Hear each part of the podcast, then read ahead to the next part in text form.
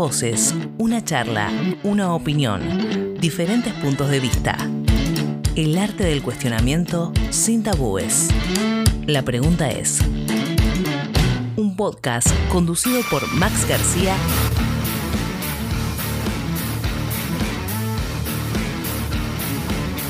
Hola, mi nombre es Max y antes de comenzar este episodio quería hacer una pequeña salvedad. En este podcast vamos a hablar sobre diferentes temas, tópicos y una pregunta en cuestión.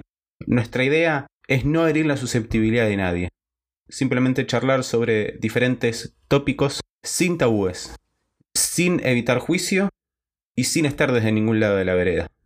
Desde nuestra experiencia, charlar sobre diferentes preguntas, tópicos en cuestión. Sacando esto de lado, les doy la bienvenida a este episodio de la pregunta es.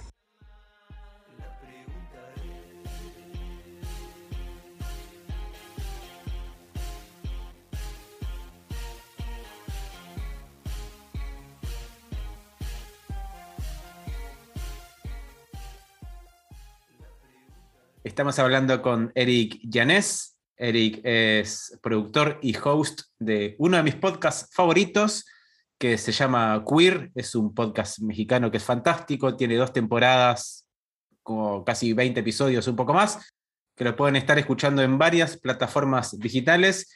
Eric, gracias por aceptar la invitación. ¿Cómo estás? Muchas gracias, Max. Pues muy emocionado porque es junio y ya te imaginarás la, la, diversidad, las personas de la diversidad sexual estamos como en nuestro ramadán. Sí, sí, sí. Muchas cosas ocurriendo, una temporada eferveciendo, entrevistas. Ah, este sábado es la marcha en la Ciudad de México. uh, bien ahí, van a estar cubriendo. Eh, pues no sé si cubriendo, por, pero sí capturando audios de pronto a ver si algo nos va a servir en el futuro. Bien. Pero pues sí, contentísimo de estar contigo. Bien, bien, bien, buenísimo. La idea del podcast está fantástico. El juego de palabras me pareció buenísimo con respecto al, al título que vi ahí en una nota que te hicieron la gente de podcasteros, que aprovechamos a mandarle un saludo ahí a la, a la comunidad, mencionabas algo como de, de, apropiarte de la palabra que se utilizó o se utiliza de una manera como despectiva. ¿Cómo salió? Porque ya, ya la idea del podcast es medio ir como con los botines de punta.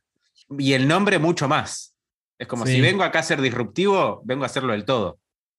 Sí, pues te voy a contar un secreto. Este, este no era el nombre original. Eh, originalmente se iba a llamar queercore. O sea, sí. De hecho, el queercore es un género como punk. O sea, de hecho, es un, es un género musical como con temáticas LGBT punketo. Y lo vi en una publicidad o algo así. Y dije, así se va a llamar mi podcast. Y luego descubrí que hay un podcast narrativo en inglés que ya llevaba ese nombre, pero ellos salieron después de que se me ocurrió a mí. O sea, este proyecto lo maquiné en mi cabeza desde 2018, una cosa así, uh. y pues me tardé bastante como en sacarlo. Eh, y pues nada, dije, necesito cambiar el nombre y creo que estuvo muy bien. Porque de entrada, pues es un, es un, un nombre en, en, inglés que es difícil de pronunciar de por sí. Sí. Este, y además, ¿por qué nos vamos a hablar en inglés? O sea, queer es un término en inglés que significa raro, eh, pues de aquí han salido con muchas cosas, como los estudios eh, queer, los queer studies y demás, eh, okay. pero que justamente antes era una palabra que era un insulto para referirse a algo extraño, ¿no? You're queer, eres raro, eh, pero que después se reapropió en inglés, ¿no? Como, bueno, está bien, entonces somos la comunidad queer. Y creo que es una doble reapropiación ahora porque está escrito C-U-I-R en el título del podcast, lo cual Exacto. significa que, que estamos yendo por esa línea, ¿no? Que hay muchísima historia y muchísima ficción y no ficción que nos llega de Estados Unidos, pero que pasa con eh, en español, ¿no? Este, entonces por eso hicimos como la, la, no sé cómo decirle, como la transcripción fonética de queer, entonces por eso es C-U-I-R, y que es bien bonito si lo piensas, porque bueno, a mí me gustan mucho los podcasts narrativos, soy fan también de las raras, por ejemplo, bien. y nos llamamos igual si lo piensas, sí. raro, y ellas son las raras, ¿no? que somos las les rarites, yo creo. y, y bueno, y tiene un subtítulo que es Historias disidentes, que obviamente habla de la disidencia sexual, la disidencia... Eh, pues en, en, todos los temas que abordamos, pero también las historias en sí mismas, por cómo están producidas, por cómo están hechas y cómo están estructuradas. También en sí mismo es un producto disidente, ¿no? Es del, de, yo creo, me atrevería a decirlo así, eh, pues el único podcast narrativo LGBT que hay en español. Eh, hay uno que hizo Spotify, por ejemplo, como de una temporada el año pasado. Nosotros llevamos en la segunda, pero pues es que hay poco, hay muy poco. Es verdad. Y pues por eso lo hacemos, para que haya. En, o sea, yo, yo, inicié otro proyecto de terror en 2014 porque no había. Como que yo hago proyectos de esto no existe, debería haberlo, entonces los hago. Alguien tiene que hacerlo, entonces lo hago yo. Alguien tiene que hacerlo y no me pesa hacerlo, a mí me encanta hacer esto, así que pues, aquí estamos. Sí, vi que también mencionabas un poco eso, que entraste vos en el mundo del podcast y empezaste como a escuchar podcasts que tenían como una temática medio similar a, a la de queer, pero que no la había en, en español y, lo hiciste vos. ¿En ¿La disidencia fue siempre el tema central? ¿O la idea eh, central? ¿O se fue dando como por ahí? Pues fíjate que sí, sí quería que, que, las historias hablaran de la comunidad LGBT, obviamente. O sea, que sí. tanto la gente que trabaja en el podcast, este, editores, eh, productores asociados, etcétera, este, pues son parte de la comunidad. Bien. Y también los protagonistas. O sea, pero mmm, las historias no giran en torno a sus orientaciones sexuales o sus identidades de género. Son como un agregado, porque además creo que en la representación LGBT eso hace falta mucho, como que sí. una historia no tenga que ver con soy gay, soy lesbiana, lo que sea. Oye, sí, sí.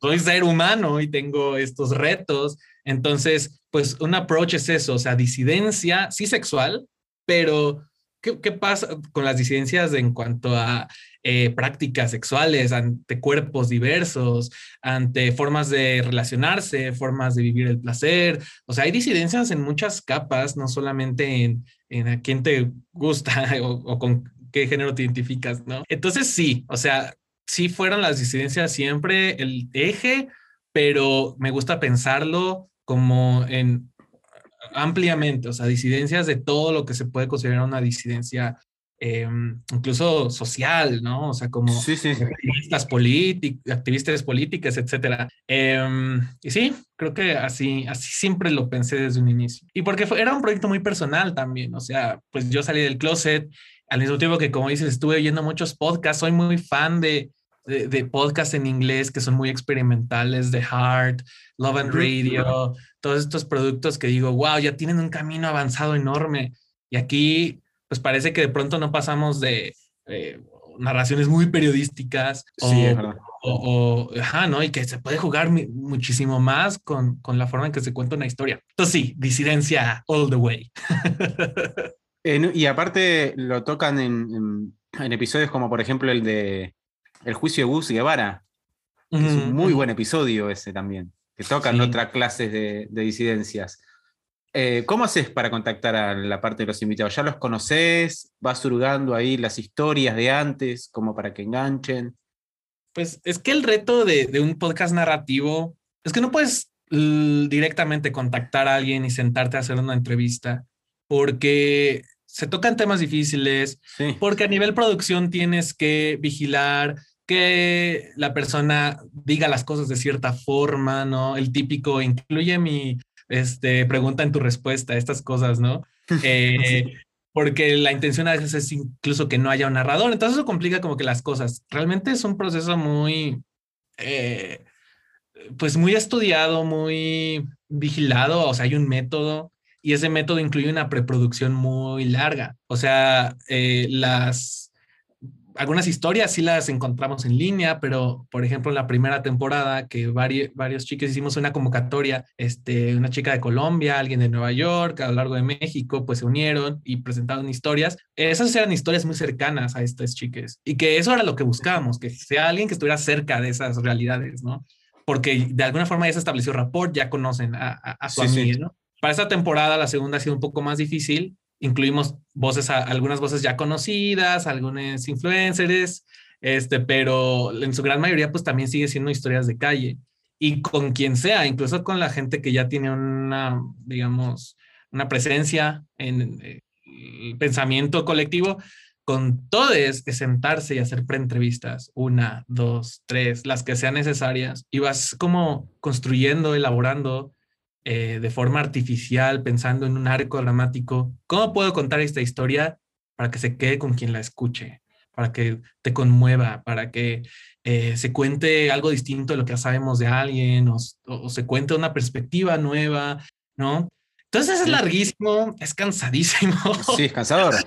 sí, pero, pero es muy gratificante y creo que se nota en el trabajo que estamos haciendo. Eh, sí, nota un montón. La curaduría y el, el, trabajo que, que, se le mete al, al, producto final, se cumple todo eso, por lo menos esas metas que, que se ponen cuando arrancan cada episodio. Está buenísimo. Claro, Claro, claro. Y también vale la pena mencionar, tenemos abierta la posibilidad de que nos envíen historias. O sea, si alguien escucha y conoce a, bueno, escucha Queer y, escucha, y conoce a alguien que puede, o sea, ya, ya la, línea editorial de Queer es muy curiosa, pero creo que quien lo escucha sabe que, ah, yo conozco una historia que puedo ir en este podcast. Entonces, si, si ya lo conocen, o si no, pues escúchenlo, pues también pueden proponer historias.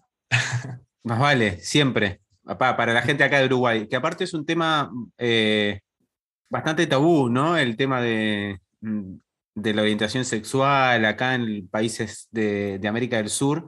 A veces, eh, a veces te miran mal solamente por decir una palabra o, o, como acá decimos, tinchan bastante los huevos, ¿viste? Como por, por alguna pequeñez. Decís todes, ¡Uy! Que ya empezó a salir la gente a quejarse por una letra, Juan Carlos. Si vos decís cringe, decís rewatching, decís un montón de palabras en otro idioma, súper naturalizadas, como también naturalizás pegarle una piña o escupirle a alguien en la cara, y a veces otras cosas que son súper simples o temas de conversación como para ponerlos sobre la mesa y hablarlos sabiamente, o, como adultos que, somos todos, también saltan como eh, ahí con, los botines de punta que, que, nada que ver.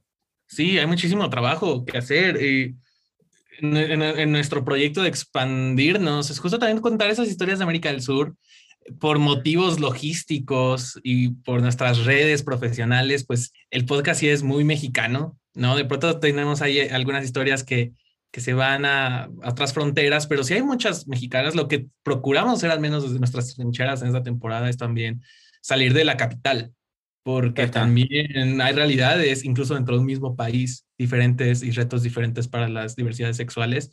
Eh, y usualmente, por ejemplo, en el caso de México, eh, pues es en la capital donde ya al menos hay leyes que garantizan ciertas cosas o que penalizan ciertas otras, pero la realidad es muy diferente en otros estados y me imagino que también es así en muchos otros lugares.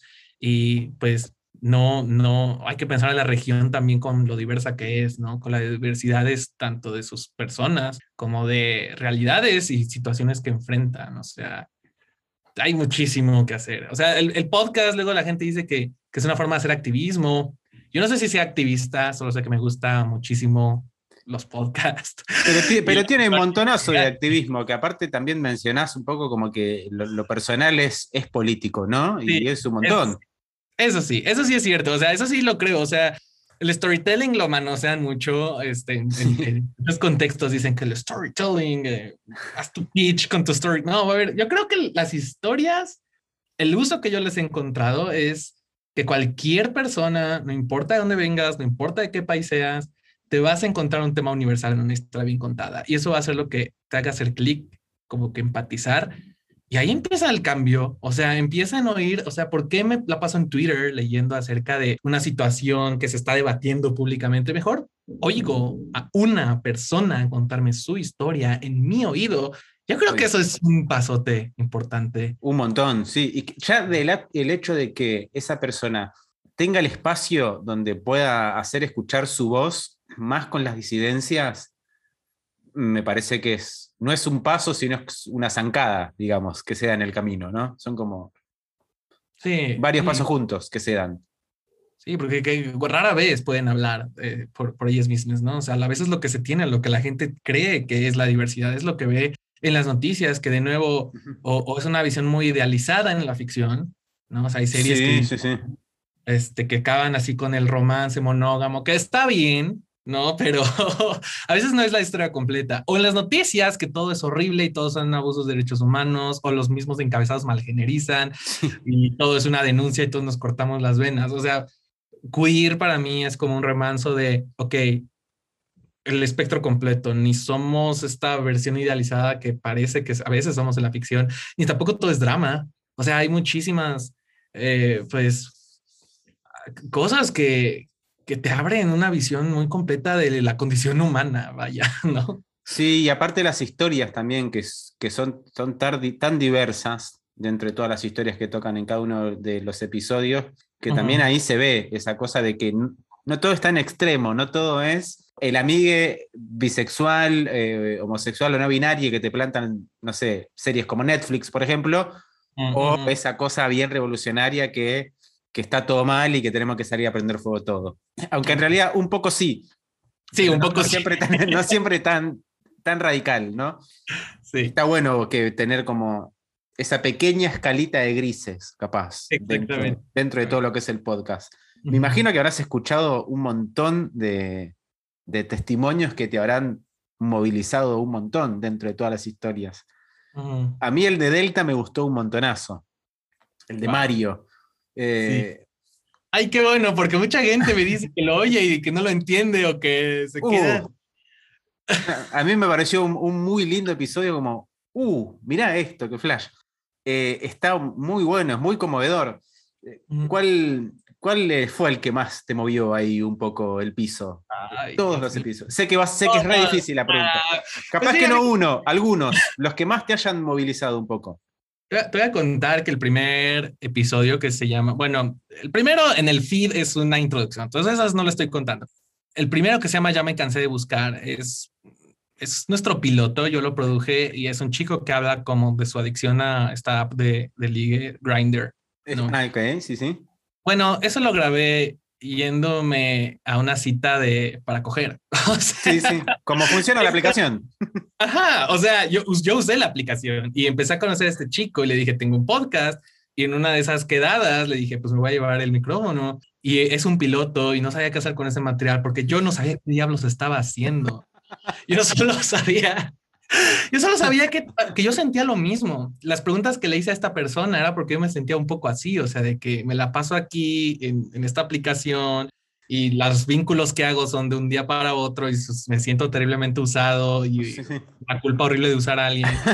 Entonces yo llegué y le hice esas preguntas. Y bueno, eso se quedó en mi disco duro un año, o sea, no lo pude uh. tocar porque porque también como que yo tenía que poner cosas personales en orden antes de aprender a poner en orden otra historia, ¿no? Entonces, ese es un gran ejemplo. Quizá conté demasiado, pero pues así, así son los artistas. bueno, no sé. Eh, y, eh, por ejemplo, de los que más me han gustado es de la segunda temporada, el capítulo de Morgana Love, que creo es una cantante de ópera en México que eh, al principio la buleaban mucho porque pues era un hombre con voz de mujer, ¿no? Antes de transicionar.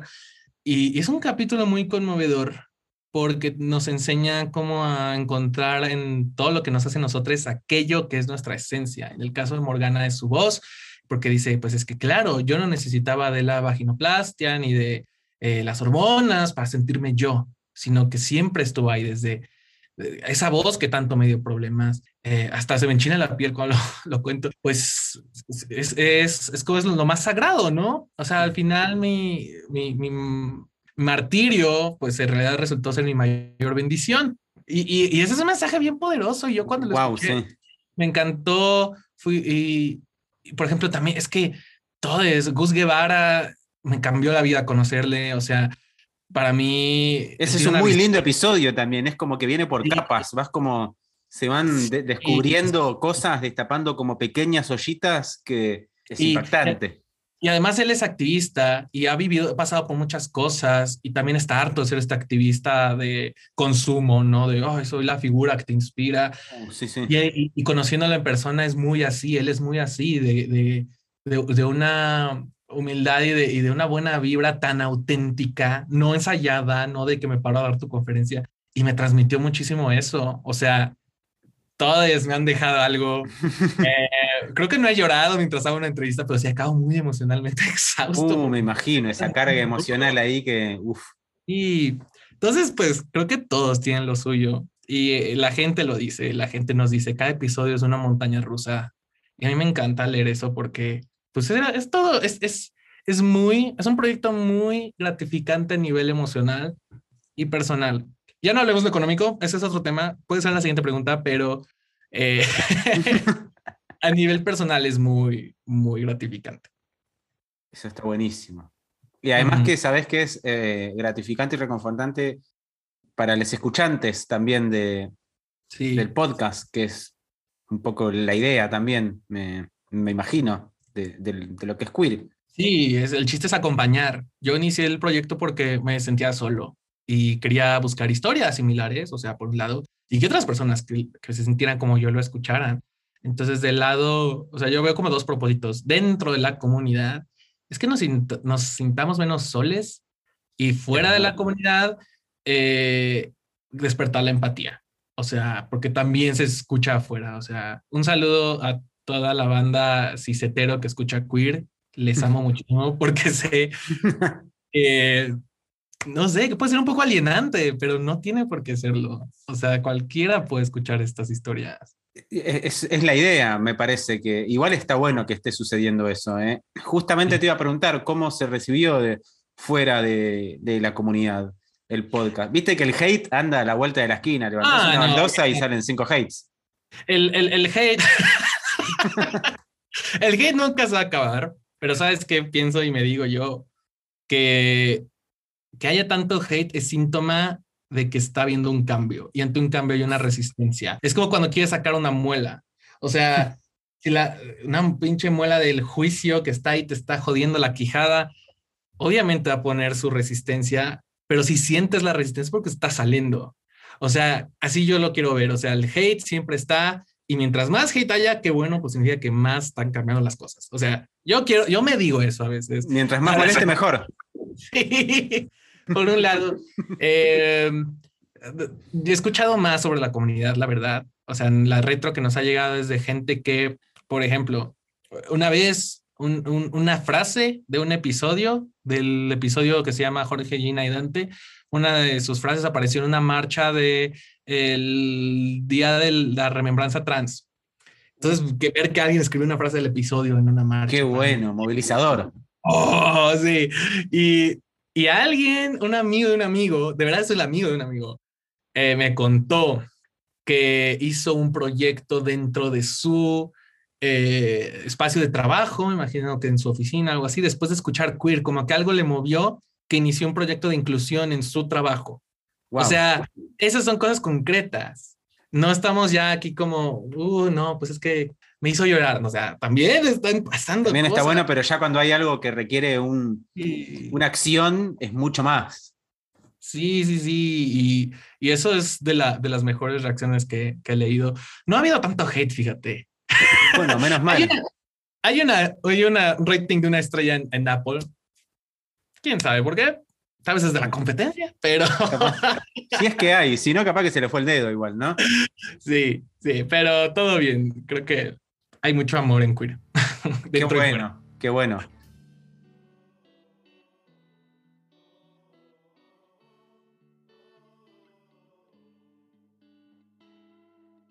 ¿Viste en esta cosa de las estadísticas, los podcasts y demás? Que ves de dónde se escuchan. ¿Cuál fue el lugar que más te llamó la atención que hayan escuchado queer? Tipo. Ay, Dios Pakistán. mío. Yo no sé ni qué creerles, pero mira, es más, vamos a hacer aquí una escena. Yo, yo confío mucho en las escenas que son unidades de tiempo y espacio, hacen que lo vivas. Entonces, quiero que se imaginen que estoy aquí en mi eh, oficina en casa, que también es un estudio, estoy abriendo mis, mis estadísticas solo para a ver, de todo el tiempo. Y aquí tenemos los episodios más escuchados, audiencia. Si hay mucha gente no binaria, eso me hace muy feliz en la audiencia. Pero fíjate, en Australia, eh, uno de los países donde más nos escuchan es Colombia, lo cual también me hace muy feliz. Argentina también. Este, en Europa, creo que en Europa es en donde siempre digo, hay una barrera un poco del, del acento, ¿no? si de, por sí, a mí, a mí odio decir que los mexicanos tenemos español neutro, o sea, ¿qué diablos es el español neutro? Pero que trascienda los acentos también me hace muy, muy feliz. Honestamente, si quiero alguna historia del Cono Sur próximamente. Ayúdenos. Bueno, si, hay alguien, esto, esta es la conexión, puede ser, quién sabe. Ajá, sí, ahí tu audiencia, envíenos algo, envíenos un pitch. Un pitch, algo para, para este crossover ahí que que salgan, que salgan más, más cosas. qué bueno, qué bueno. ¿Y cada cuánto salen? Vi que están ahora, la última que sacaron es el de la voz de Ofelia René, que escuché un poco ahí, de ese, lo empecé a escuchar, no lo terminé. Tengo la creación de la voz y eso. No quiero espolear el episodio igual.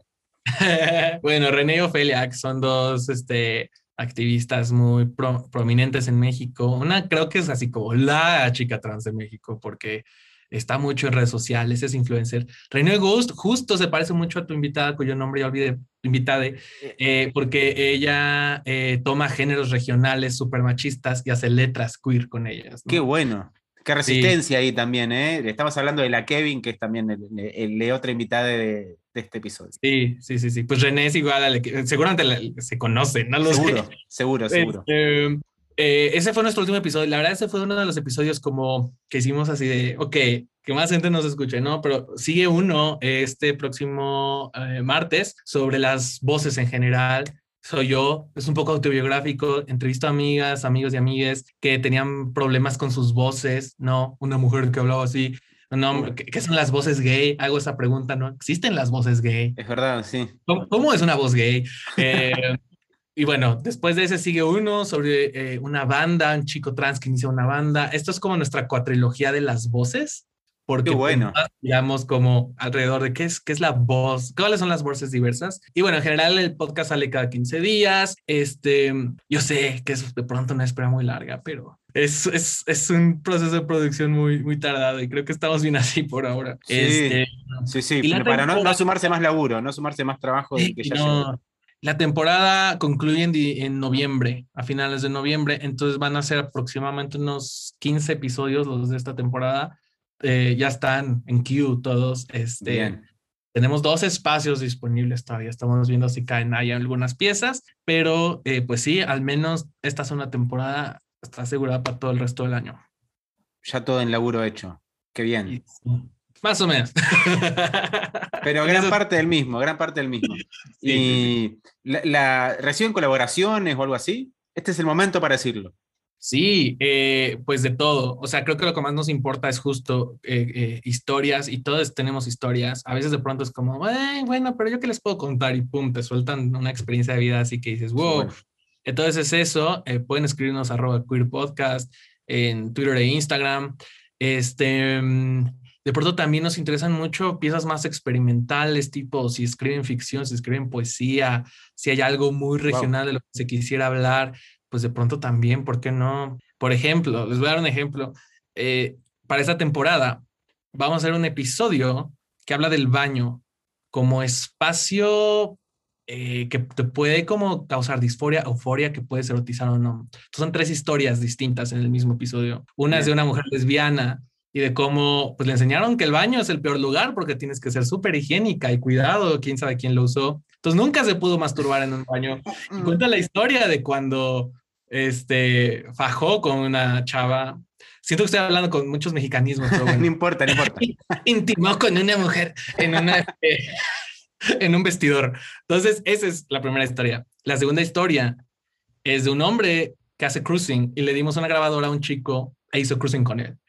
Eh, cruising es una práctica en donde vas a tener relaciones sexuales en lugares públicos y es así como se escucha. Entonces, un poco es el análisis de qué pues de dónde viene el cruising, si está bien, si está mal. Y además, pues fue un intento de hacer la verdad, sí queríamos hacer porno auditivo. Porque lo que, van a oír, lo que van a oír no está actuado. Ah, bien ahí. la tercera historia es el baño como espacio, y de muchas historias de disforia de personas trans en el baño, como de eh, sentirse, pues que algo te puede pasar vulnerable en un, en un baño que va de acuerdo al, al género que tú sabes que te corresponde, pero que la gente dice que no, ¿no? este, vamos a ver historias de euforia de género en los baños, ¿no? De personas trans. Entonces van a ser tres historias distintas y si se fijan, pues cada una es muy distinta, jugamos con formatos. Entonces tienen una idea bien loca y ya le saben algo de contar historias, a producir, a escribir. Échenlo, o sea, y qué mejor si viene de, de otras latitudes. Fantástico. Bueno, estar atento Invitamos a, todos a que escuchen Queer en cualquier plataforma que escuchen podcast amiga, sea la que sea. ¿Están en YouTube o no? No, ¿deberíamos? Deberíamos, ¿no? Capaz, no sé.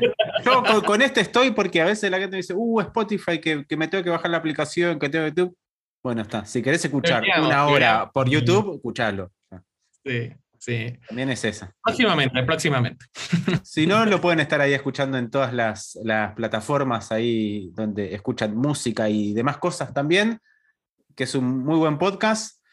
Eh, muchísimas gracias, Eric, por, por sumarte acá a, esta invitación de, a la pregunta. No tengo más preguntas que hacerte. De mi parte, muchísimas gracias. Muchísimas gracias, Max. Y, ay, sí quiero decirle a la gente, escuchen más podcasts. Oigan, podcast, es lo de hoy. Es lo de hoy, lo pueden escuchar mientras, mientras cocinan, mientras se pegan un baño, mientras limpian la casa, mientras están viajando hacia el trabajo, hacia la facultad, hacia donde estén viajando en cualquier medio de transporte, o si salen a correr también, no hay nada más cosa ahí que no sentirse sole, estar ahí como acompañado un rato. Exacto. Está bueno. Y probablemente descubras algo que, no sabías que andaba en la vuelta, que eso también está buenísimo. Cada podcast es como una enseñanza distinta. Exactamente. Y que nos recomienden, si les gusta que nos recomienden, y también que nos manden sus recomendaciones. Y así nos enteramos de más, de más colegas a lo largo de todo el mundo que hace podcast. Estrellitas y todas esas cosas que se hacen siempre ahora en todas las plataformas que ayudan a, a, nosotros, les podcasters, un montón. Y, Nada, Eric, nuevamente te vuelvo a agradecer eh, por, sumarte acá a esta pregunta, en este lindo crossover que ojalá salgan más cosas y, sirva, y sirva de nexo para que se, se unan las costas, los países y hagamos un largo recorrido del sur hasta México, que es un montón. Exactamente. Muchas gracias. Muchas gracias, Eric. Te mando un abrazo grande. Estás escuchando La Pregunta es. Seguinos en Instagram, arroba la pregunta podcast.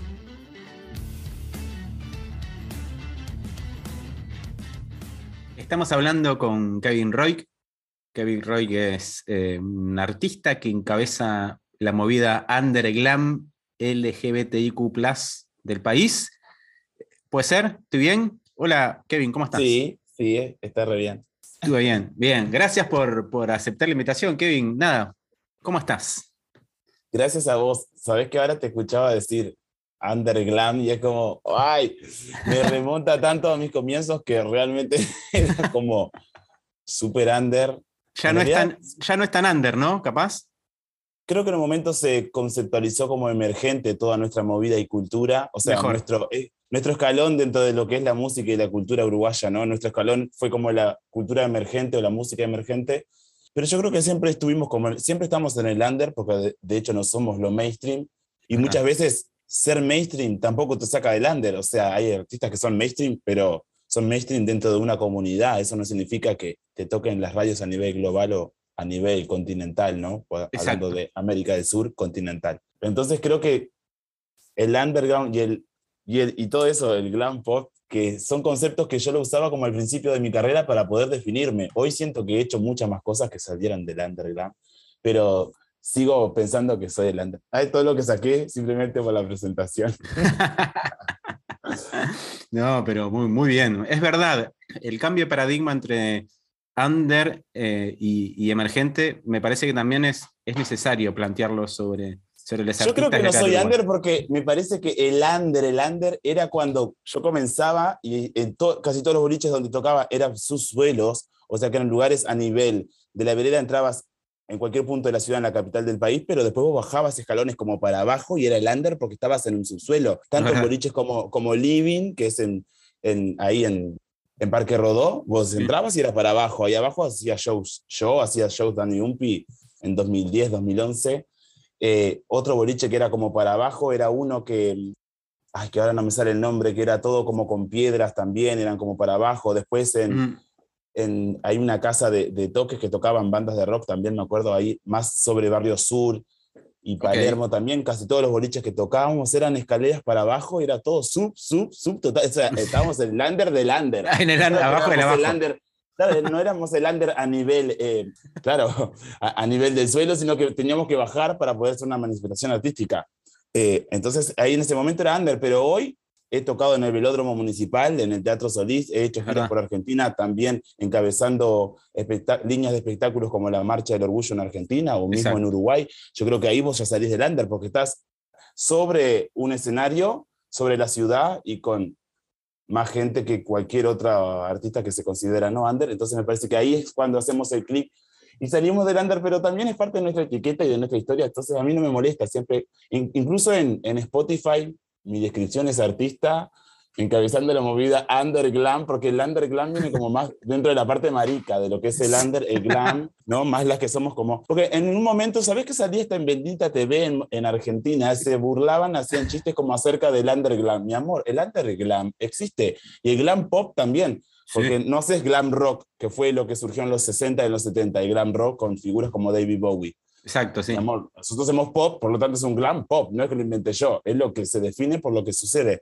Entonces como que se tomó muchas veces a chiste el concepto porque no lo conocen. Eh, pero existe el glam porque somos, somos artistas que nos subimos al escenario de cara lavada ni con ropa normal. Entonces ahí toda la movida glam se despliega de ahí. Además tenés, tenés como una cosa más performática también, además no es que solo subís y cantás y bailás, sino que también... Claro, desde la fotografía hasta todo, porque toda la fotografía, si bien a veces uno le da una connotación más sexual o más estética, eh, masculino-femenino, pero vos siempre tratás de dar eh, algo que sea fuera de lo normal y la realidad, por eso es el glam, es el montaje. Exacto. Bueno, vamos a hacer eh, artista pop en montaje, o drag, porque yo no soy drag, que el drag significaría el montaje, ¿no? Exacto. yo ya trascendí los drag porque siempre estuvo ligado mucho mi sexo a mi música y la drag en realidad por lo general hace otro tipo de show que no es escribir canciones. Estuve viendo un montón de, leyendo y viendo un montón de, entrevistas que, te han hecho a vos y siempre caen en esta misma pregunta y quiero que la respondas con total sinceridad. ¿Cuánto te molesta que te pregunten sobre el género y la sexualidad? Como que me pregunten a mí, a mí persona. Exacto, sí, en la mayoría de las entrevistas vi que te preguntan sobre tu género y sobre tu sexualidad. Claro, el cómo te definís, o que el cómo te definiste le dice el periodista cuando te quiere decir traducido al, al el idioma de la, del público es eh, ¿qué sos? Exacto. ¿No? ¿Qué, tanto, ¿Qué tanto te molesta esa pregunta? ¿Qué, sos, Mira, eh, ¿sabes qué? Incluso a veces me molestaba en un momento, me molestaba hasta cuando, pero no era que me molestaba, era como que me subían las hormonas, incluso cuando había niños que me preguntaban, ¿vos qué mm. sos? Incluso yo tengo un ahijado con el que convivimos muy muy cercano porque también sus hermanos grandes son amigos míos, su madre y todo. Entonces, mi hijado que tiene ahora siete años, él creció conmigo, entonces a veces me veía como una nena y muchas veces en la escuela o con los amiguitos del barrio, él les decía, se llama Nahuel, eh, Nahuel les decía, no, Kevin es nena. Y los otros decían, no, Kevin es varón. No, pero Kevin es nena, porque yo voy a la casa y Kevin es nena porque se viste de mujer y es nena. Y yo le pregunté y él me dijo que es nena. No, pero es de varón. Y entonces él viene y me dice, Kevin, fulanito me dijo que vos sos varón, que no sos nena. Y yo voy y le explico de vuelta. Lo que pasa es que yo no soy nena. Yo me construí como nena, me transformé en nena, pero yo nací como un varón. Simplemente que yo, eh, mi persona y mi figura, no, no, como varón no funciona en la sociedad ni, ni tampoco como mi vida personal. Entonces yo me transformé en una nena, le digo yo. Bien. O sea que soy una transformación, soy una persona trans. Exacto, sí, sí. ¿Viste? Entonces, em, nada, digo que por más que a vos te moleste o no te moleste, tenés que explicarlo de por vida porque elegimos, e incluso los hombres y las mujeres le explican, cuando la mujer le tiene que explicar a su hija qué es la menstruación, que te crecen las tetas, que te duelen las tetas o las caderas que te crecen, el hombre la barba, o los hombres a los hijos, cuando los, hay padres que los hacen a los hijos, les enseñan ellos a pajearse, los buses no saben ni lo que es masturbarse, y los padres van y les enseñan para que el pibe sepa lo que es la leche que sale. Es decir, horrible. creo que todos hablamos de sexo y de sexualidad todo el tiempo. Lo que pasa es que nosotros eh, atravesamos la, la, discriminación por nuestra sexualidad y ahí es el clic que a las personas nos debería de hacer o nos hace a, algunas que no nos gusta que nos pregunten porque algunas somos más reservadas que otras. Yo soy una persona muy espontánea. Yo hago un reality de mi vida. Mi vida es un reality. Siempre aprendí. Eh, en mi escuela de arte fue en mi vida. O sea, voy aprendiendo de mis errores. Hay muchos videoclips que yo los subo a YouTube y se etiquetan como video oficial y fue un experimento de tratar de llegar a contar algo a través de una camarita y la gente toma como video oficial. Es decir, siento que todo es como un reality y siento que también todo es un aprendizaje, por ende, yo siento que no me enoja ni, ni, me genera eso, me siento que tener que explicarlo de vuelta es una masa, pero entiendo el por qué y entiendo creo que todos explicamos sobre género todo el tiempo, simplemente que nuestro género y nuestro sexo siempre es más cuestionado porque es como que siempre hay un debate, entonces eh, la gente quiere saber. Por eso es muy difícil para las personas LGBT tener una pareja del todo pareja, Sí, eh, porque la gente se mete en tu cama. Imagínate una persona que es conocida y es un artista.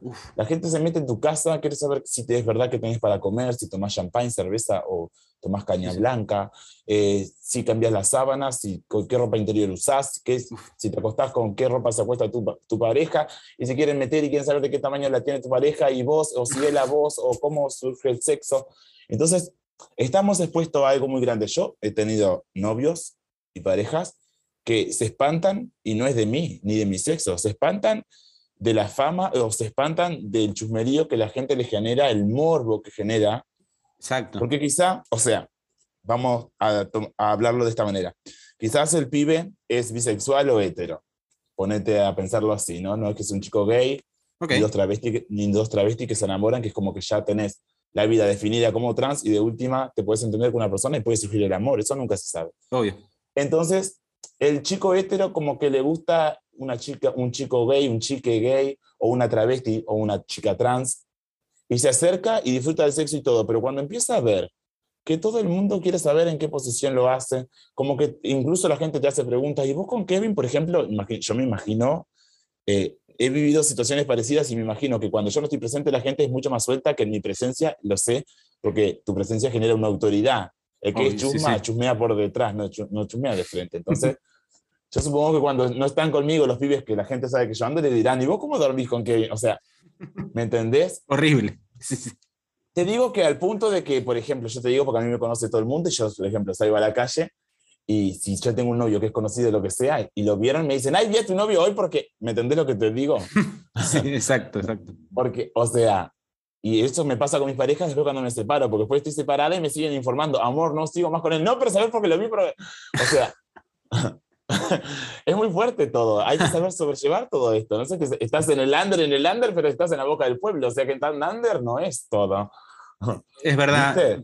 Y además vos eh, sos una persona que, que expone mucho las cosas que hace, tanto, eh, porque en realidad expones todo tu, tu laburo artístico que, es en lo que se basa tu vida, ¿no? También más. ¿Sabes que yo vi? Yo, yo eh, siempre cuento esto, que que yo percibí que la gente, eh, o sea, el público o las personas, es como, a veces yo digo el público generalizando, y no todas las personas que ven y consumen lo que uno hace es tu público. Hay gente que lo hace por chusma, por curiosa, porque es persona y está compartiendo el mismo, la misma, misma línea de tiempo, y hay gente que lo hace porque te ama y le encanta lo que haces o es curiosa y ese sí es tu público. Entonces a veces me refiero mal, perdón. Pero digo que la gente genera, genera muchas cosas en uno, ¿viste? Y es muy difícil. Es muy difícil estar, a mí se me hace, ahora yo vivo acá, ahora estoy en Melo, ¿no? Sí. En Melo soy una de las personas más conocidas de la ciudad. Quizás voy a Durazno, que estoy trabajando un poco también en ese territorio, y no me pasa lo mismo que en Melo, pero en Melo eh, tengo un magnetismo porque desde mi infancia vivo acá y trabajo en los carnavales de Melo, que eso también te da una popularidad extra. Capaz que si yo no hiciera música, ni modelaje, ni videos, ni producción de nada, y simplemente fuera una persona normal, pero saliera en el carnaval, en Melo iba a tener la misma popularidad que trabajando en todos los discos que he hecho y gastando neuronas pensando en ideas para conceptualizar y trabajar en arte.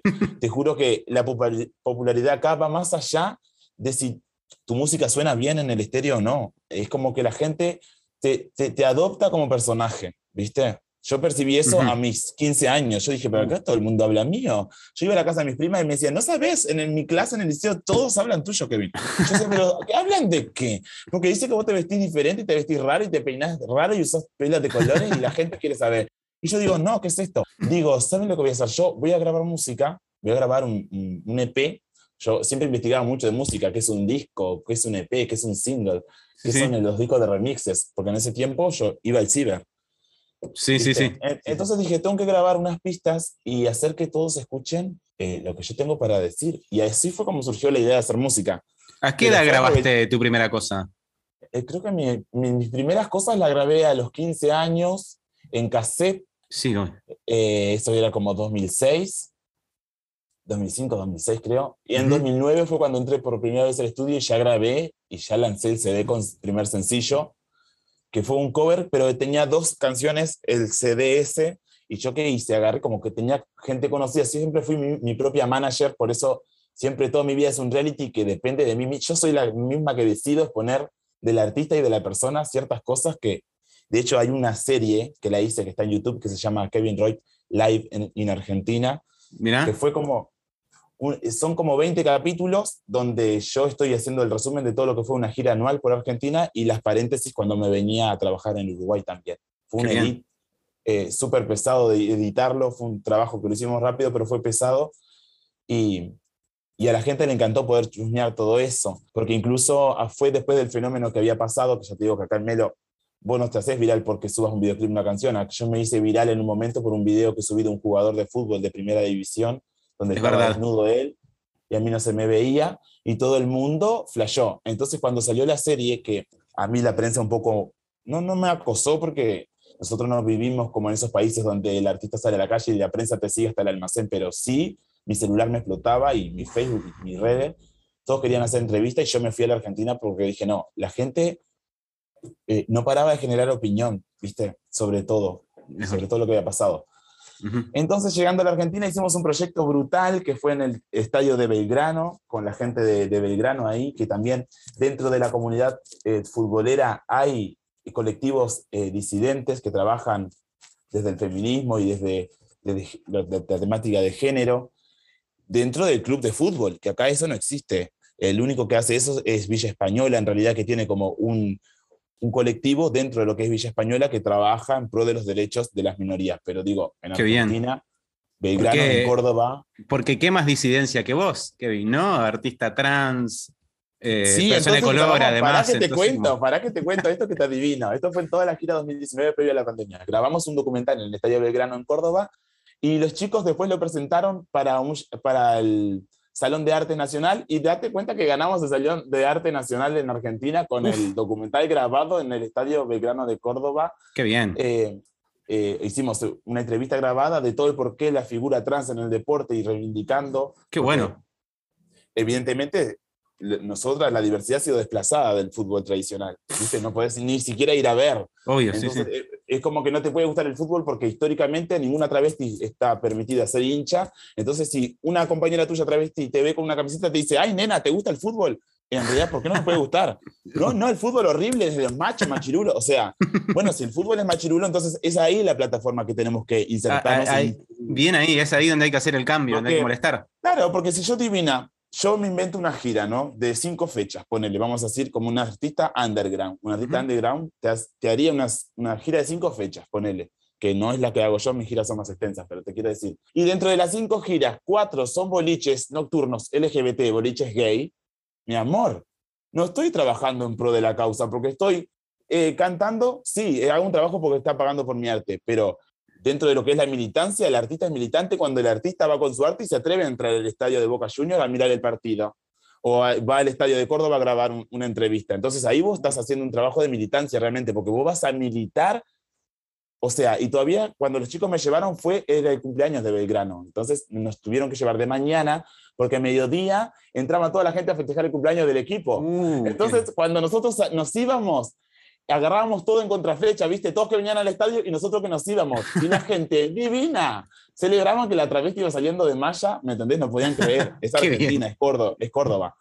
Pero esto pasó acá en Montevideo y, y, o sea, te cagan a palo como en todas las peleas que han habido acá, que la gente sale ensangrentada. O sea, ¿hasta dónde va? ¿Hasta dónde va? ¿No? Ah, entonces, yo creo que todo eso es un reality. Todo esto está resumido también en mi serie Live en Argentina.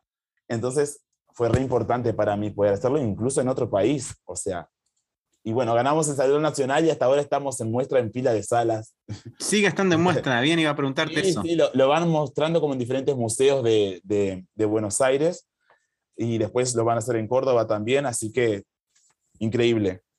Y, y los cordobeses son una raza aparte igual, son lo mejor del mundo. Sí, vos sabés que Córdoba, le digo a todo el mundo que no conoce, Córdoba es el Melo de Argentina, o sea, lo que es Melo dentro de lo que es el Uruguay, mira, en Melo la gente anda sin casco, eh, consume alcohol mientras va manejando, eh, todos los autos con música, es como un carnaval constante durante todo el año. Entonces es lo mismo que en Córdoba, yo no conozco otra ciudad que pase, Fraiventos pasa un poco también, lo que es en la Rambla, pero más en el verano, no es tan melo, pero Córdoba es como ese carnaval, la gente las calles llenas, o sea, las calles los días de viernes y sábado que hay boliche, yo no podía creer. Incluso yo hice doble gira en Argentina, yo me pasé porque hacía la gira de astronautas, de, presentando mi disco en diferentes lugares, y también una gira con Sudor Marica, que es una banda de cumbia de allá. Mira, sí. Entonces hacía la gira con Sudor Marica. ¿Y Sudor Marica qué hace? Toca entre semana, o sea, martes, miércoles y jueves, seguro había toque con Sudor Marica, y sábados, y los viernes y sábados me tocaban mis toques uh. míos, imagínate. Terminó eh, todo destrozada. Sí, fue un palazo. Pero ¿sabes lo que me llevé que no viví nunca acá en Uruguay? Que cuando yo llegaba a los lugares, habían tres o cuatro cuadras de gente haciendo fila esperando para entrar. Que acá no pasa eso, acá la gente llega tarde a los boliches. Obvio, sí, sí, llega súper tarde. Yo decía, ¿y esta gente que está esperando el cajero? Y me decía, el chico que me llevaba el remis, dice, no, estos van a tocar al una vez toqué en el Conex. Dice, ellos todos uh. están esperando para entrar al Conex Dice, lo que pasa es que es tan grande que tienen que hacer todo, todas estas manzanas, en la gente fila. Y yo digo, no, no puede, no puede ser. no lo puedes creer. digo, bájame una cuadra antes de llegar, porque íbamos como dos cuadras de gente y doblamos y gente. Y digo, no, pará, bájame acá, que yo quiero llegar y atravesar toda esta gente que está parada acá. Porque también, o sea, estaba en Argentina, ya era el segundo mes de gira, pero es como que vos estabas oculta, o sea, vos llegabas a la prueba de sonido y después hacías el show, te ibas. Reposteabas las historias. Al otro día, otro show, no sé qué y yo necesitaba sentir que la gente realmente me reconociera. Entonces me bajé y caminé toda esa cuadra de fila y toda la gente desarmó la fila porque realmente me reconocía. ¡Qué bien! ¡Qué bien! ¡Ay, está, Jesús! Estamos haciendo un buen trabajo también, porque sea, son festivales donde hay, eh, no sé, 15 artistas por noche igual, o 15 bandas. Más allá de la, de la, cantidad de gente, eh, ¿qué diferencias notaste en la aceptación de, de vos como artista disidente allá y acá? ¿Qué diferencias notas? Yo Creo que como, yo creo que de, por eso está buenísimo y Afronautas es un disco que me dio la oportunidad de hacer eh, cinco temporadas de un mismo disco, o sea, fue, fue algo increíble y fue un sacrificio porque yo me, como que me resistía a grabar nuevo material para poder seguir expandiéndolo y dije, no, voy a meter un año más con este disco y un año más, de 2016 al 2020 fue solo Afronautas, es muchísimo para un disco y un material. Es un montón. Has grabado DVDs y todo igual además, ¿no? Sí, y en apoyo a este material también, porque sí, yo siento que la parte visual, una que el documentar todas las giras eh, de mi persona, que no tengo, no soy un, artista mainstream, no tengo marcas que apoyan mis recorridos y todo eso. Yo tengo que registrarlo para mostrarlo y que la gente vea que es verdad todo mi trabajo y la puesta en escena y todo. O sea, y eso es lo que genera más shows, evidentemente. Yo creo que la diferencia entre Argentina, que tú me habías preguntado, y el público de acá, creo que la gente, algunos ya me conocían, otros no, pero lo, que le impactaba, por ejemplo, dentro, mi aparición dentro de la banda Sudamérica era que una banda de, chicos todos blanquitos, en realidad aparecía mi cuerpo súper negro en la escena cantando cumbia, cumbia con reggaetón, y en un momento yo entraba a hacer solo un verso de, del show dentro de una canción, que era Las Invertidas. Cuando los chicos vieron lo que sucedía en mis entradas, agregamos Las Invertidas y agregamos La Rompe Catre y agregamos Discoteca Tropical, que era un tema mío, o sea, Qué bien. Mi, entrada al show funcionó. Terminé haciendo una gira en conjunto con la banda. Ya era como que los días que yo no podía estar, era tipo, ay, no, hoy no puede ser. como que hubiésemos planeado durante años y todo esto que en realidad yo los conocí en 2018, que ellos vinieron a la marcha de la diversidad en Montevideo a tocar, fueron los que cerraron ese año el escenario, y divina la química y subí a bailar nada más con ellos. Y en 2019 pasó todo esto, pero casi que sin pensar, increíble, eh, la verdad. ¿Ese mismo año cerraste la marcha ya? ¿O has tocado en la marcha ya? ¿Ese de 2019?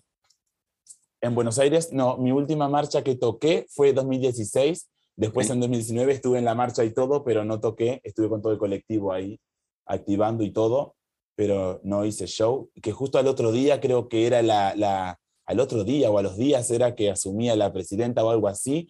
Y yo no ah. podía creer que la cantidad de gente que se había venido de las provincias del interior de Buenos Aires y de, todo, de la Argentina, y la, era tanta gente en Buenos Aires que habían hecho todo colchones, colchones en las veredas y gente con familias durmiendo para el otro día que asumía Argentina. Yo no lo podía creer. Wow. Argentina es como todo big, big, big. Yo cuando llegué, fui en mayo, mi primer mes fue mayo, y cuando estaba llegando así, digo, ay, ojalá pudiera volar en avión, helicóptero, digo, por Buenos Aires para verlos desde arriba, me encantaría a, los, a la semana me estaban llamando de Córdoba para irme. Bye. Qué bueno. Ya estaba volando por encima de Buenos Aires y mirando todo y decía, no, no, no puedo creer que yo lo desea y, se, y pase. Y en Córdoba también, una artista desconocida, solamente por redes sociales y un lleno total en el club Las Heras. Y después hicieron otra fecha para julio y también lleno total, todas las entradas vendidas. Incluso extendieron el boliche para que entrara más gente No, yo no lo podía creer. No lo podía creer. Wow. Qué, qué laburo. salir de Melo a tocar en Córdoba con un boliche lleno. ¿Quién sos, mi amor? bueno, pero es laburo. underground, es la, underground, underground. Mi amor. Pero es todo, todo laburo, laburo de, de muchos años que venís haciendo. Sí, sí, sí. de hecho, imagen y conceptual que te juro que meterme de lleno como me metí durante un año eh, haciendo toda esa campaña con la diversidad y el deporte fue, fue fuerte. Y fue también bancarme hinchas que no aceptaban verme con las camisetas de respectivos clubes y a veces ni siquiera la camiseta, los colores que representaban y una mención sobre eso y ya era tipo, ay, ¿por qué no? ¿Mucho rechazo? Sí, sí, yo creo que sí. Incluso te digo, en la marcha del orgullo en Buenos Aires, que esto fue en noviembre, date cuenta que mi primera llegada fue en mayo y yo en noviembre yo seguía allá. Unos cuantos meses, sí. Sí, meses. Yo solo me vine en agosto para Uruguay, después me volví junio, julio allá y agosto acá y volví hasta fin de año allá. Y para que te cuento que cuando llegué vestida de Boca Junior a la Marcha del Orgullo fue el furor. Incluso en el capítulo de Live en Argentina, parece una alfombra roja, o sea, todos los fotógrafos sacándonos fotos, fotos, fotos, que de, de hecho hubieron fotógrafos que mandaron a concurso la foto y la foto ganó. Y el mes pasado, en el mes de mayo, estuvo en exposición la foto eh, de Carlos, que está vestido de Shango, que Shango es una entidad de la religión umbanda, de la religión africana. Él está vestido de Shango y yo estoy vestida de Boca Junior. Entonces sacaron la foto y la pusieron en exposición dentro del Congreso de la Nación Argentina. No lo puedo creer. No, no. Esto, muy bien. esto es muy fuerte. Te Fuertísimo. Más para un artista tan así, así disidente, ¿no? Eso está buenísimo que suceda. Para que te, te cuento pues, eh, rapidito que el, el, documental aparte está acompañado de la grabación de mi último show en Buenos Aires, que fue en el Festival de Arte Queer en, Casa Brandon, que es un boliche queer eh, muy ya histórico. Entonces lo hicieron en la calle con escenario mega y todo y lo grabamos al, al, DVD ahí. Así que Live en Argentina es una mezcla de documental y música en vivo. Está increíble el material en tu música, que de hecho es algo que hiciste en, Afronauta también, que se nota un montón en la música y se pudo ver en la performance en vivo y todo, que tenés mucha influencia de, murga y candombe, ¿no? Ritmos acá bien uruguayos. Hablando Mari Pronto, es como música bastante, bastante de tipo, ¿no? Bastante, y un ambiente bastante machurulo, el de la murga y el candombe. Sí, ¿Qué, y, en rap. y en rap también. ¿Qué opiniones recibiste de artistas de esos géneros cuando empezaste a ser más no, notoria? de cara, mirá, yo estoy incluso en un colectivo de músicas disidentes y músicas feministas y cuando las invité a mi toque en el Solís, ninguna se dio por aludida, así que con eso te digo todo, quedan de cara. El único artista que te puedo decir que así como de ese palo que le encanta lo que hago y le encanta, incluso me sigue en redes sociales, es Jorge Drexler, Rubén Rada, son gente, Bien. músicos que han hecho rock, que han hecho jazz, que han hecho blues, que han hecho cantón, murga, teatros, giras, eh, eh, y que me siguen en redes sociales y todo. Pero ¿sabes por qué? Porque Afronautas, cuando llega Afronautas en 2016, llega como la parte pop electrónica. Y, y después en 2017 yo le hago un segundo disco, que era como la segunda parte que había quedado guardada, que era más, más afro beats, así más, más cosas más afroelectrónicas. Exacto, y sí. después entonces después la puesta en escena de 2016 fue una cosa, la puesta en escena de 2017 fue otra, y en 2018 empezamos a tocar con los tambores, ya en 2017 a finales, con los tambores en vivo, que la gente, mi público gay, mi público de glam pop que venía de 2012, dijo que es esto. O sea, al tocador tocando maquillaje sin parar, y ahora candombe en vivo, cuando la mayoría no curte candombe, porque en un boliche gay, bueno, vas a bailar candombe durante todo el año. O sea, si vas a la marcha, vas a bailar música pop. Entonces el show se cortaba a la mitad y ahí empezaba una mistura del DJ y candombe, y bueno, también trabajando con F5 desde 2015. Ya los primeros sencillos de, de Afronauta siempre fueron con tambores de Cuareim, que los hacía Lechuga Zafiro, los procesaba en el estudio, Bien. y entonces le ponía los sonidos electrónicos, y después me las pasaba y yo ponía la letra. Y así fuimos produciendo Afronautas, y creo que eso que es muy exclusivo, porque dentro del rap, que también es machista, y dentro de la música independiente, eh, llamó mucho la atención. Y ahora con Macumbia, que es nuestro nuevo fenómeno, que mm, te cuento rápido que Macumbia era una canción que venía dentro de, de Afronautas, pero la, la, eliminamos porque le faltaba trabajo y después hicimos como cuatro versiones de Macumbia y fue difícil quedarnos con una. Entonces estamos pensando mm. lanzar un EP de Macumbia, ¿viste? Okay, bien. Estamos haciendo con Lechuga Zafiro y F5, que son los chicos que están dirigiendo 40 1080 ahí en Barrio Sur. Bien. Entonces, em, lo estamos presentando en diferentes festivales y es un fenómeno, ¿sabes por qué? Porque la canción, la gente no la conoce en el momento que empieza a sonar. Incluso en el festival de la U del AR, en Tocó Venir, que estaba ahí en el velódromo municipal, se hizo 15.000 personas. Cuando sonó Macumbia, ovación en mi entrada, ovación cuando me cambio de, de, vestuario, porque me cambio de vestuario en la misma performance, ovación cuando empieza la coreografía e interactúo con el DJ. O sea, como 15 mil personas ovacionándote cuatro veces en tres minutos, ya es fenómeno, porque no conocen el sonido y están conectando todos con vos y con lo que escuchan. O sea, y aceptando tu letra encima, en el en vivo, en el... O sea, no hay más reality que eso.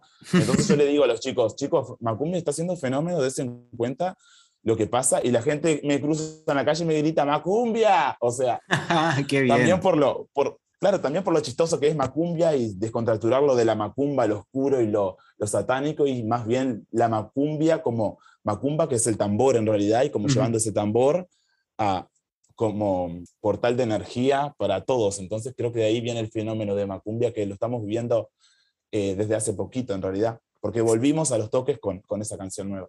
Excelente combinación de palabras, igual, eh, fantástico. ¿Eso tiene que ver Dani Umpi o lo elaboras vos? No, eh, Macumbia lo, lo, hago, lo hago con F5, que son los chicos de Cuarén, con Lechuga Zafiro, que es el productor, con el que vengo trabajando ya hace varios años. No, Dani Umpi estuvo en, mi, en mis comienzos en 2012, pero ya hace tiempo que no hacemos nada juntos. Ah, ok, ok, ok. Porque sabía que había sido como piedra fundamental en, en parte de tu carrera. Sí, yo creo que un artista que ya está en el ambiente y que te abre las puertas como Dani lo hizo conmigo, invitándome a sus toques, invitándome a festivales, poniéndome como primera figura y primera línea. Mira que no es fácil.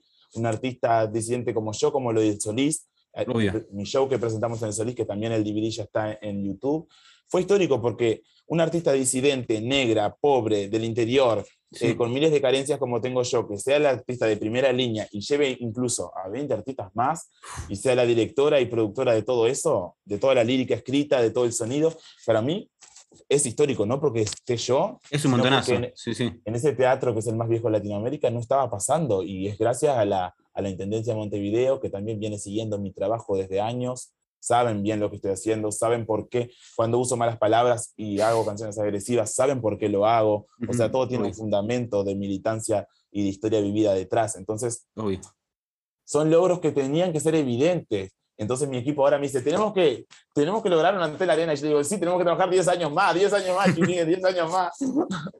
capaz que menos, capaz que menos.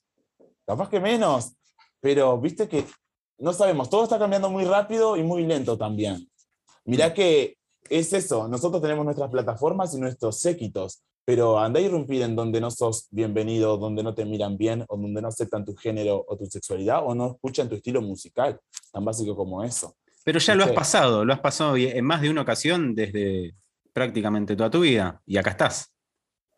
Sí, pero lo que pasa es que la gente es muy clasista en el Uruguay, ¿eh? Acá todos quieren que vos suenes eh, como un artista yankee, cuando, amor, eh, estamos sobreviviendo y los yanquis están viviendo en nosotros durante años. Han boicoteado países y ya sabemos lo que representa eh, todo eso, todo ese comercio y lo, o sea, son las fieras del planeta, son las que están saqueando todo. O sea, ¿para qué quiero yo sonar así? Yo prefiero sonar a, a lonja y, y, claro, y cantarte algo que realmente te voy a dejar un sentimiento o algo que me nace o algo que mi comunidad necesita que tratar de parecerme a Britney Spears porque soy LGBT.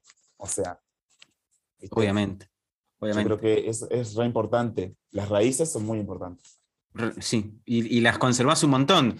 ¿Dónde te, te puede escuchar, ver redes y demás? Así ya la gente que capaz que no te conoce pueda descubrir y danzar con tus ritmos. No, de verdad es un, artista fantástico. ¿Dónde se te puede escuchar, ver y demás? En YouTube, en Spotify, en SoundCloud, si usan SoundCloud, me encanta, mi comienzo siempre toda mi música la subí a SoundCloud. y después si ponen Kevin Roy en Google, ahí también le, vas le va a aparecer enseguida miles de opciones para escuchar y para ver videos, que es muy importante los videos. Y en la sección de fotos de Google también pueden ver mis fotos que están ahí. Vamos a indexar igual acá la... No hay triple X y no uso OnlyFans, así que ni se molesten. Así que no se molesten, nada. Pues solamente escuchar la, música, ver videos y demás que de verdad se van a sorprender y se, se van a deslumbrar con el tamaño de artista que, que sos, Kevin. Zarpado, mal. Un honor nuevamente tenerte acá. Muchísimas gracias por, por la aceptación. ¿Tenés algún toque cerca, algo ahora como para, para, ir tirando un bombo? No, no, no. Ahora yo es, casi nunca toco en, el invierno, pero a veces sí. Uh, cierto. no, este año no, este año no. Voy a estar un poco resguardada. Tengo que terminar de producir eh, cositas nuevas que estoy editando eh, una nueva serie que se llama Camino al Sol, que está buenísimo. Eh, que es también parte de un reality de todo lo que fue el trabajo de, del Camino del Solís, así que me está llevando pila de tiempo porque editar video es complicado. Sí, lleva su tiempo. Saben. Eh, vos sabés que hay una cosa que la gente, yo vivo con mi familia, y mi familia a veces no entiende que yo tengo que estar en silencio en mi cuarto, en la computadora editando. Y me dicen, pero hace horas que estás ahí, sí, pero me lleva más horas.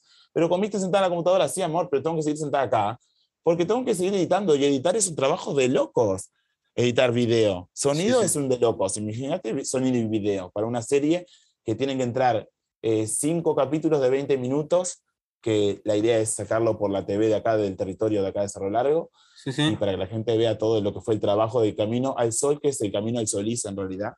Así que está divina, todo en reality, ensayos y de todo. Lo estaremos viendo por ahí entonces. Muchas gracias, Kevin. Bueno, gracias a vos, besito.